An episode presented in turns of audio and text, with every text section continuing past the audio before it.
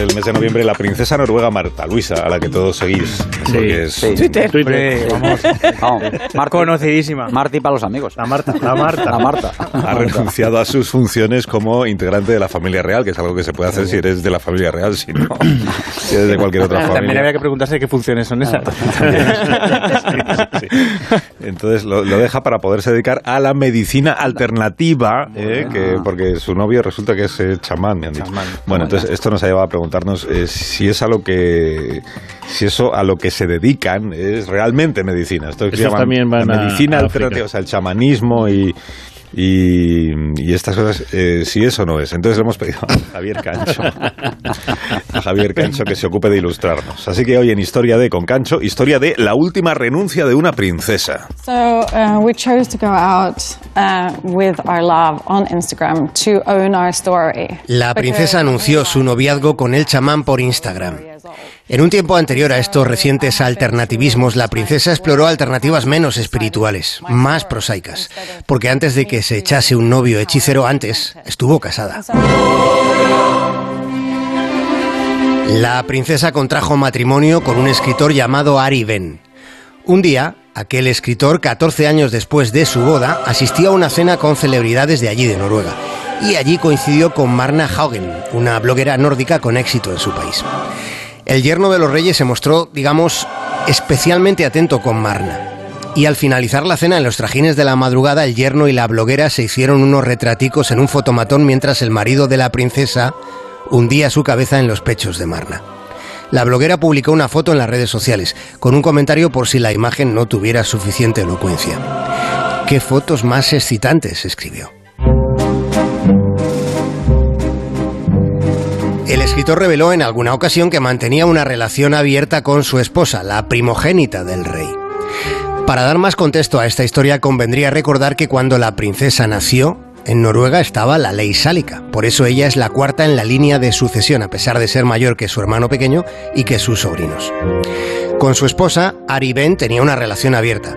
Sin embargo, con una parte considerable de la corte, la relación del escritor estaba bloqueada. El marido de la princesa primogénita contó que estaba harto de tener que ir siempre con cuidado, harto de la mentalidad que ensalza la mediocridad, dijo. Finalmente, en agosto de 2016, se anunció la separación.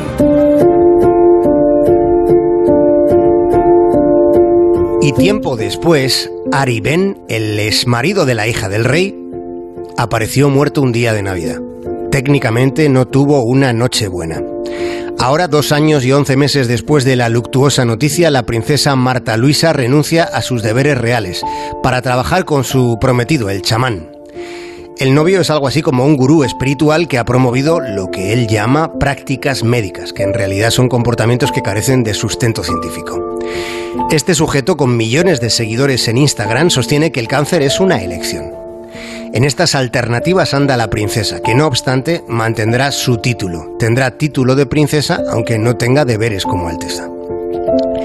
El rey Harald de Noruega ha descrito al novio de su hija como un gran hombre y ha añadido que han acordado no estar de acuerdo. Es la quinta esencia del consenso, acordar no estar de acuerdo. La quinta esencia del alternativismo ya lleva practicándola la princesa Marta Luisa desde hace algunos años. La princesa quiso crear una escuela para ayudar a las personas a ponerse en contacto con sus ángeles. El cupido que llenó de flechas el corazón de la princesa la ha enamorado de un tipo que ha sido acusado de charlatán, estafador y un teórico de la conspiración con bastante público. El gurú se describe a sí mismo como un chamán de sexta generación, por tanto él también se siente parte de una estirpe distinguida. Ha llegado a decir que él es un resucitado entre los muertos. Podrá ser un rarete del que desconfiamos sin paliativos, pero no es el más tonto del universo.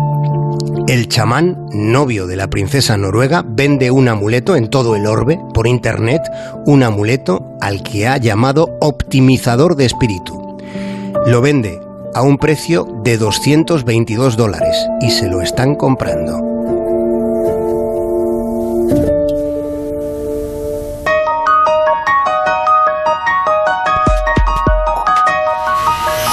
Próxima edición de Cosas de Médicos tenemos que hablar de la automedicación, ¿vale? Automedication. Sí, automedication. Sí, porque tienes ahí un bote, ¿no? Estoy viendo. de- Lo dice.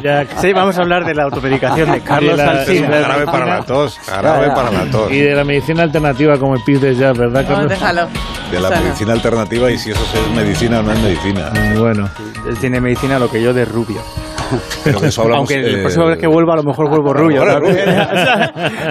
Bueno, que llegan las noticias de esta hora. Eh, Jesús, que tengas buen día. Muchas gracias. Adiós. Alberto, buen día también para ti. luego. Alfonso, mucho ánimo. muchas gracias, Carlos. Un abrazo. Cuatro minutos, contamos las noticias y después recibimos a José Mi Rodríguez.